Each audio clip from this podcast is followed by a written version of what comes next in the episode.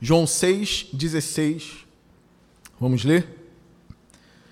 João capítulo 6, versículo 16. Que diz assim: Ao anoitecer, seus discípulos desceram para o mar, entraram no barco e começaram a travessia para Cafarnaum. Já estava escuro e Jesus ainda não tinha ido até onde eles estavam. Soprava um vento forte e as águas estavam agitadas.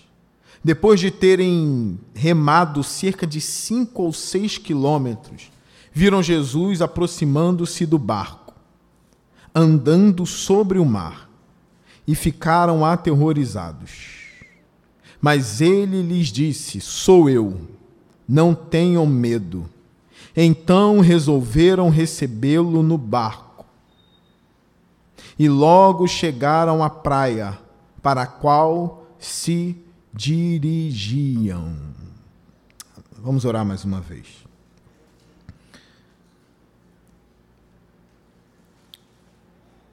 Senhor Deus, nós viemos à tua casa ouvir a sua voz.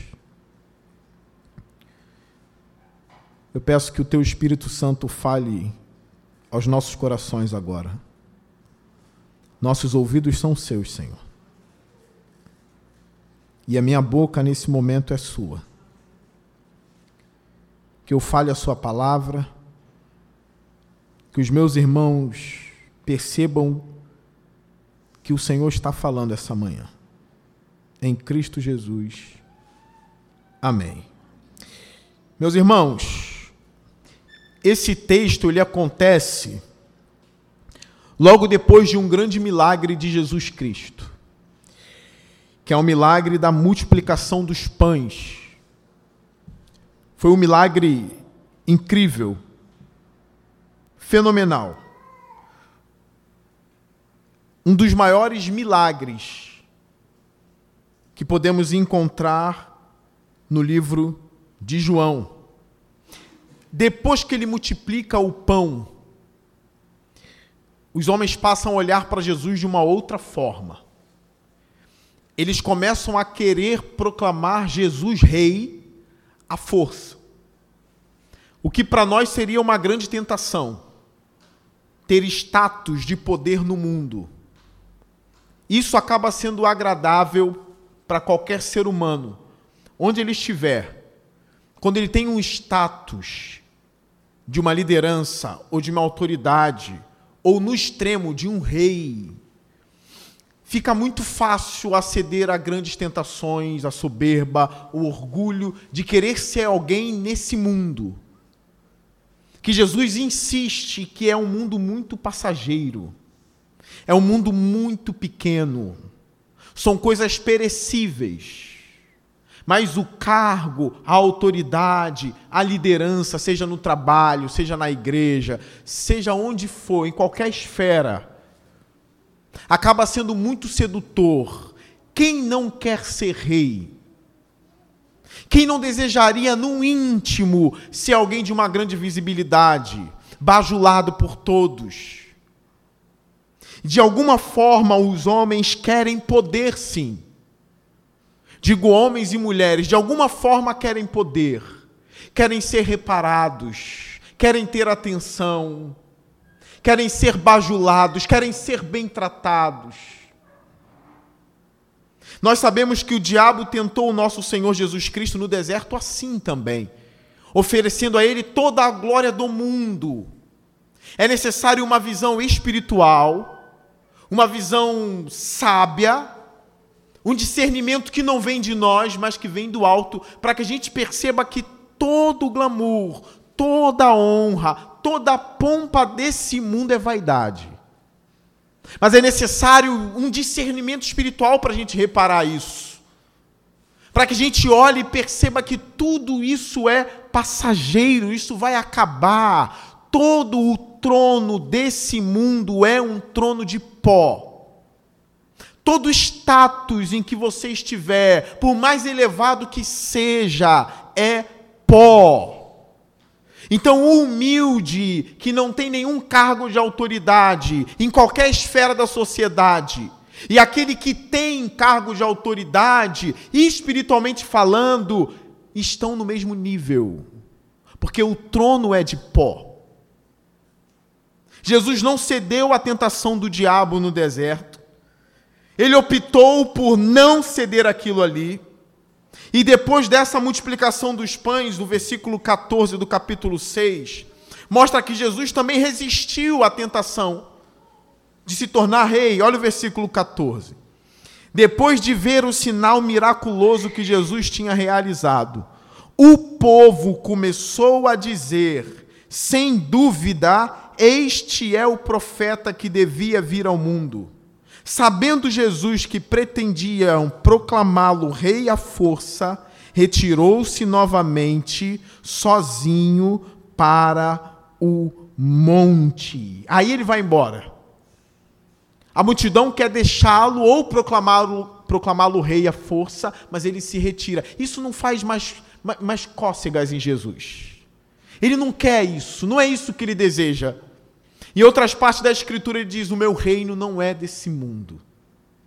Em outra parte é dito na Escritura: O mundo jaz no maligno. Nós vemos ele resistir uma tentação que provavelmente alguns de nós cairia.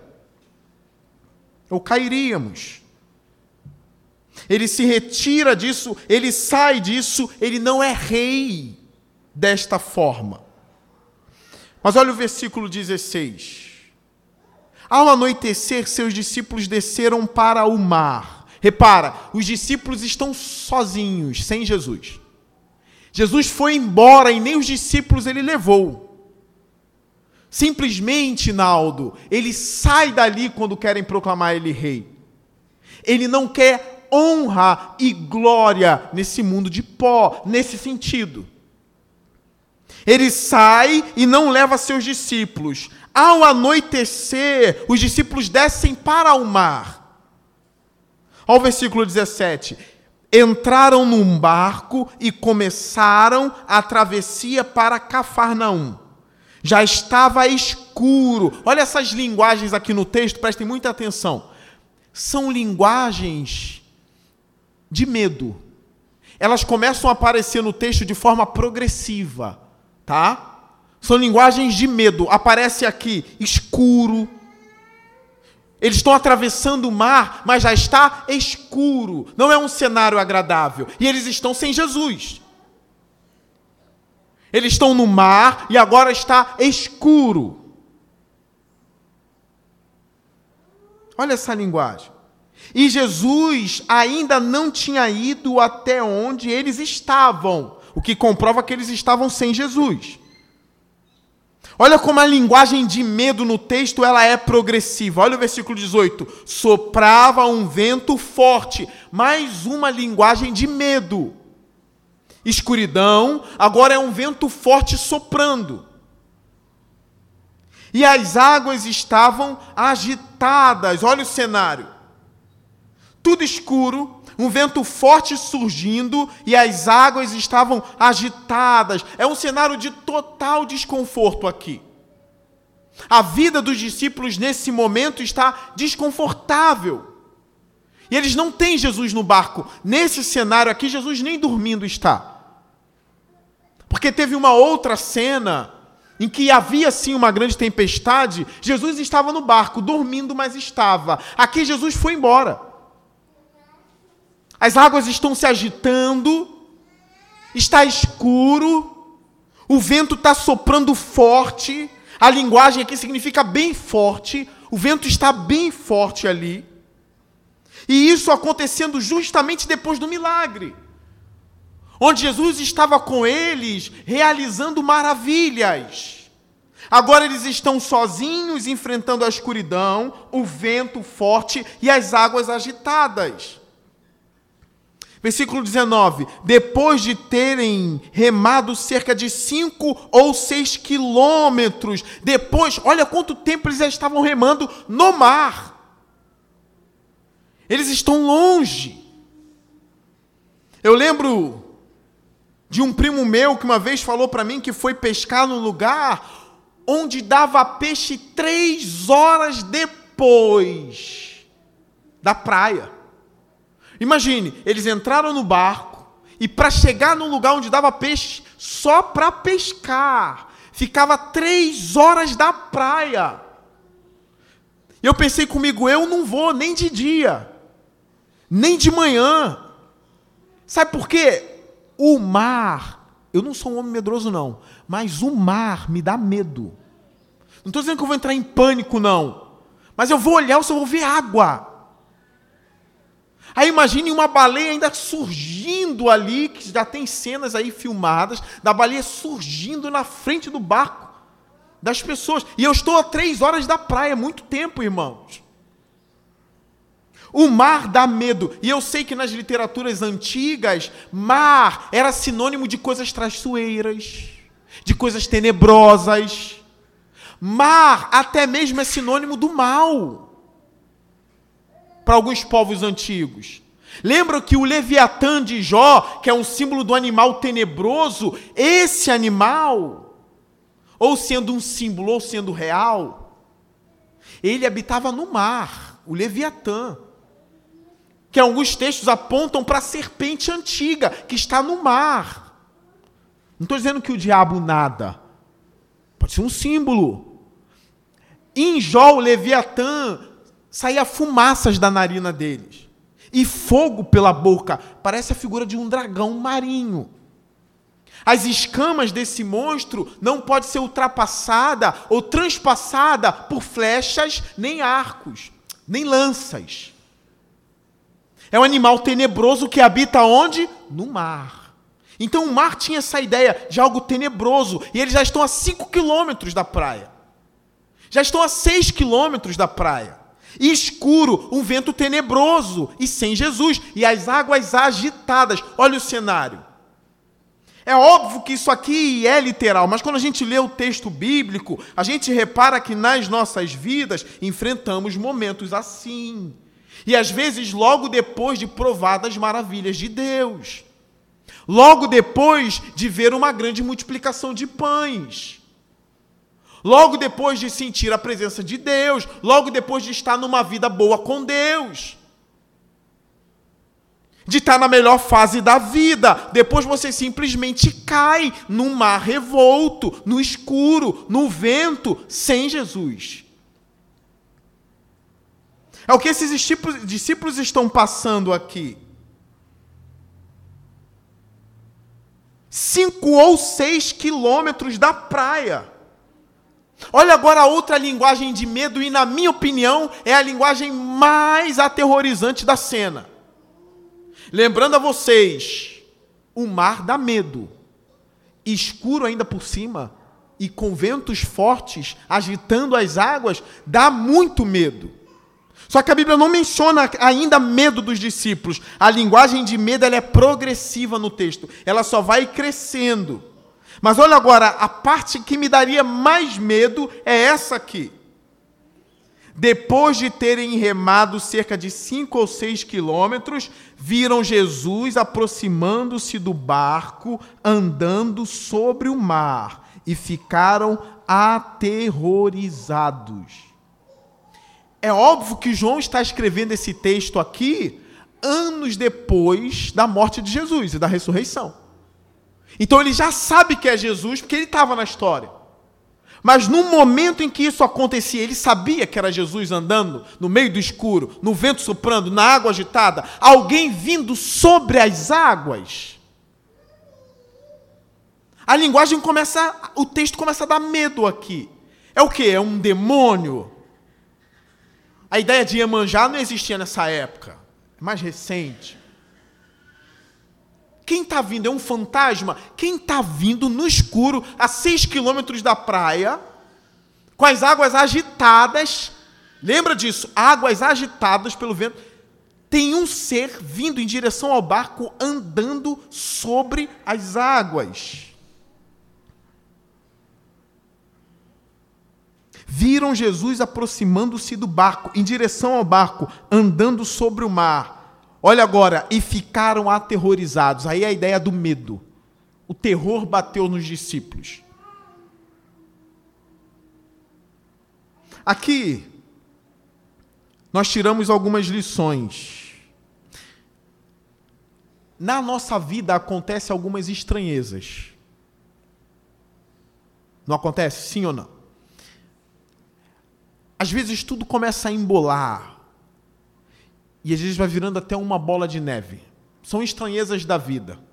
E a gente olha para as estranhezas da vida, a gente vê tudo menos Deus nas estranhezas da vida. Às vezes as coisas começam a se tornar aterrorizantes. E a gente olha para isso tudo, a gente enxerga o terror, a gente enxerga a bagunça, a gente enxerga a bagunça da vida, o mar agitado, mas a gente não enxerga Deus nisso. A lição que eu aprendo nesse texto é que por trás do terror, das estranhezas da vida, de um ser não identificado que parece um fantasma, uma alma desencarnada, um demônio, uma potestade do mar, sei lá o que vocês quiserem achar. Alguns textos parecem apontar que os discípulos achavam que era um fantasma. Coisas que a gente olharia e diz, não é Deus, isso não é, o Senhor não está nisso. Por trás de tudo isso tinha Deus andando sobre as águas e eles não viram. Deus. Eles não sabiam que era Deus. Por trás das estranhezas da vida, por, causa, por trás da escuridão da vida, por trás das bagunças das águas agitadas, os crentes às vezes não sabem que quem está por trás disso, ou liderando isso, é Deus. Por que, que eu digo liderando isso? E não apenas por trás disso? porque Deus vem andando sobre as águas. E isso é interessante. Lembra de Leviatã, lembra do simbolismo do mar. Lembra que o mar aponta para coisas que tira todo o nosso domínio, porque a gente não vê terra, a gente só vê água. A gente não tem firmeza no mar. A gente afunda no mar. Lembra que Deus ele vem liderando tudo isso andando sobre aquilo que para gente, que para nós é a coisa mais insegura do mundo, que é o mar. Para a gente o mar não simboliza muita coisa, mas para os antigos simbolizam muitas coisas, como eu disse para vocês. Malignidades, Leviatã e um monte de coisa. E Jesus está andando sobre isso. Lembra da escola dominical? As águas estão agitadas, mas ele anda sobre as águas agitadas. As águas estão debaixo dos pés do Senhor Jesus.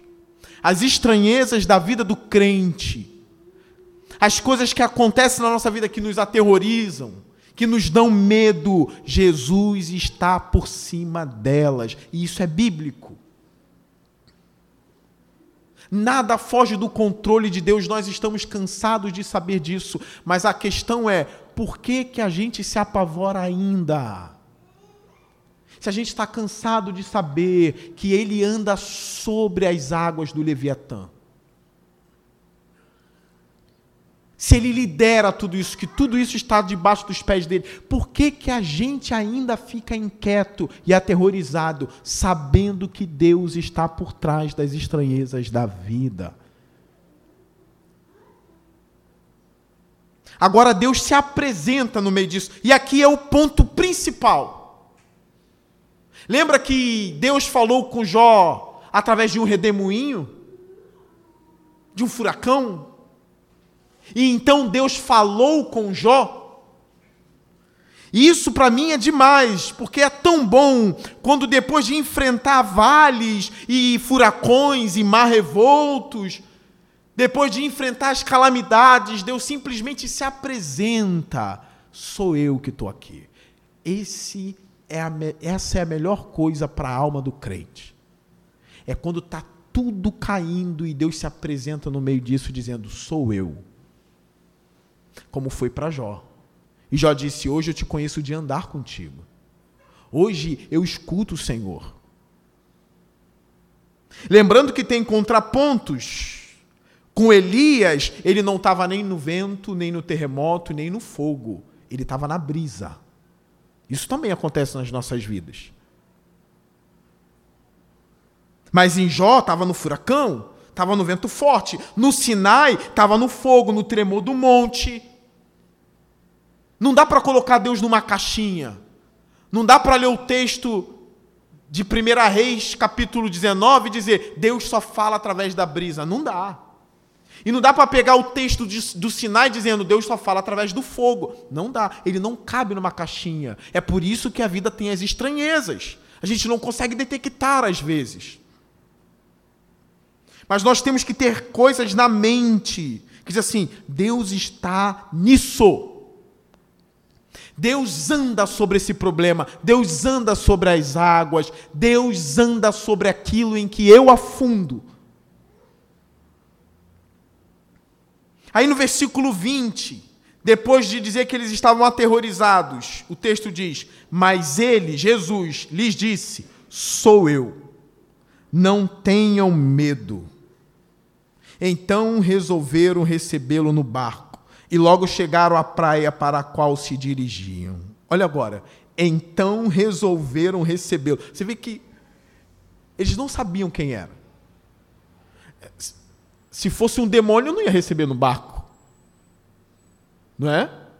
Se fosse um fantasma, não receberia. Mas eles identificaram que era o Senhor deles. Agora entra, agora eu recebo vocês no barco. Você no barco. Receberam Jesus no barco e então chegaram na praia. Um outro ponto que eu quero destacar para vocês aqui, eu refletindo sobre o texto, a princípio eu inventei algo, a princípio. Não sei se alguém inventou isso antes de mim. Eu inventei aquilo, pelo menos o termo, não necessariamente o conceito. Paralelos divinos, só acontecem com divindade, ou com a divindade. Por exemplo, algo que não seria um paralelo divino. O mar abre com Moisés, não é? Mas o, o mar abre com Elias também. São paralelos, mas não são paralelos divinos. São coisas que aconteceram com o homem e que aconteceram com outro homem.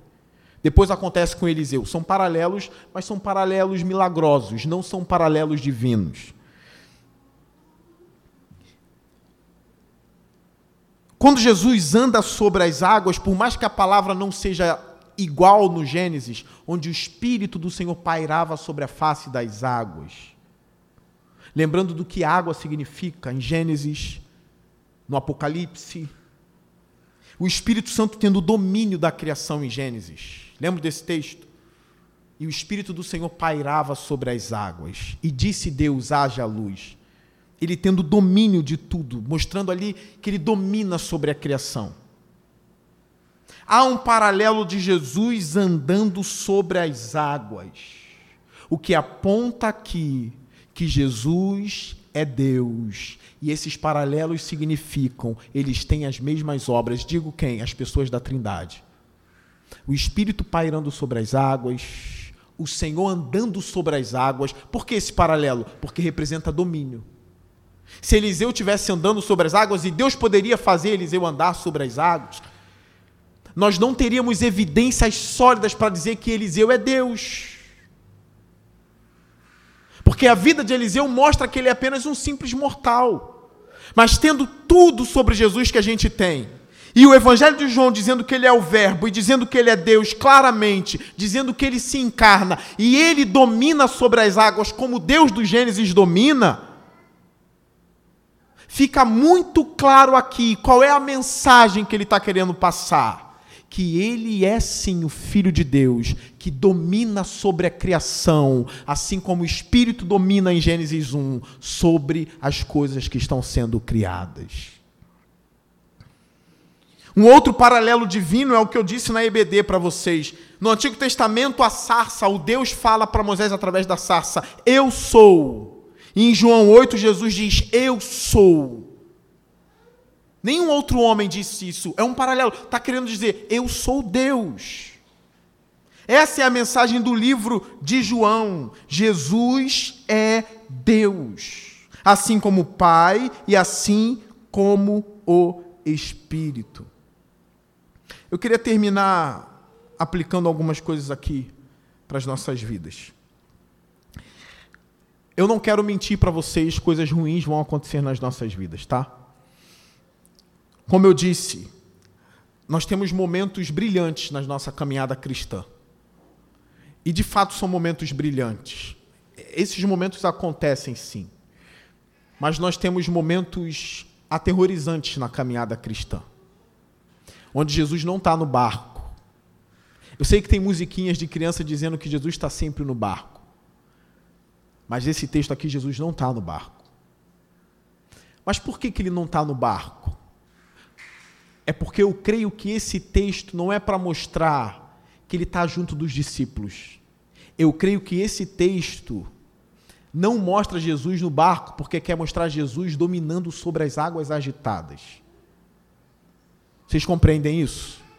Nem sempre ele está juntinho dos discípulos, aquecendo eles. Nem sempre João está no peito de Jesus sendo acalentado.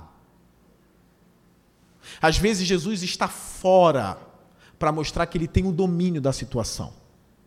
Então nós temos momentos brilhantes, nós temos momentos aterrorizantes. Só que as Escrituras mostram que em todas as coisas, aconteça o que acontecer, está debaixo dos pés do nosso Senhor Jesus Cristo. Cada terremoto que acontece, cada tempestade, cada tsunami, cada calamidade, cada tragédia das nossas vidas, cada luto, cada desânimo, cada angústia, cada tristeza, cada crise, seja o que for, enxergue Jesus andando sobre as águas. Enxergue Jesus andando sobre os seus problemas e descansa. Porque ele vai se apresentar dizendo: Porque está com medo, sou eu é uma das melhores coisas para a alma do crente é quando Jesus diz: Eu estou aqui, sou eu que estou aqui. Eu não perdi o domínio, você perdeu o domínio, mas eu não perdi o domínio, sou eu. Aí vai chegar a hora dele sair do mar para entrar no barco.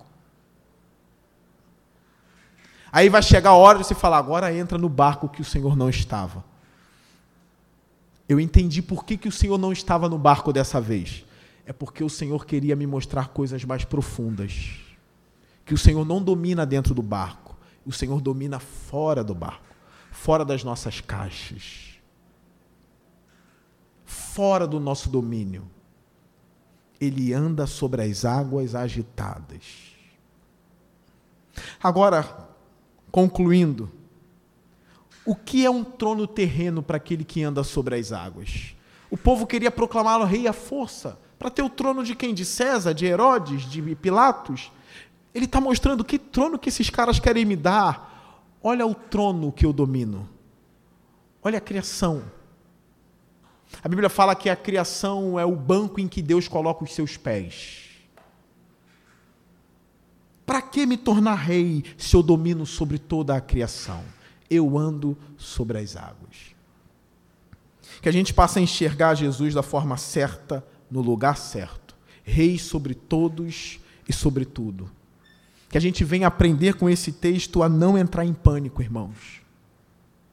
O crente precisa lutar para não entrar em pânico, mesmo que Jesus não esteja no barco. Saiba, ele está fora reinando. Depois ele vai se apresentar e vai comer conosco novamente. Amém? Fique com essa palavra, descansa em Deus e não tenham medo. Vamos orar.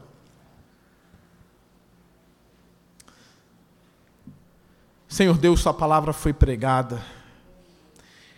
Hoje é o dia da ressurreição do nosso Senhor. É domingo. É o dia em que nós cultuamos o Senhor através de Jesus Cristo no poder do Teu Espírito. Senhor, que eu saia daqui junto dos meus irmãos, sabendo, tendo a certeza de que o Senhor está andando sobre as águas, de que o Senhor está andando e dominando sobre os problemas da nossa vida, que o Senhor está dominando e reinando sobre aquilo que nos dá medo, a escuridão, o vento forte, o mar revolto, Senhor. Mostra para nós, Senhor Deus, que é o Senhor que está por trás dessas situações.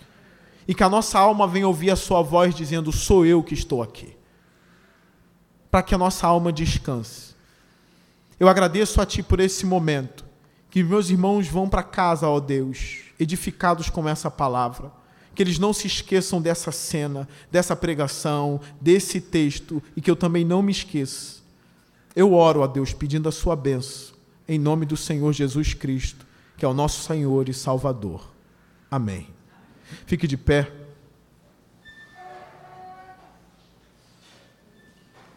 Vamos à bênção do Senhor.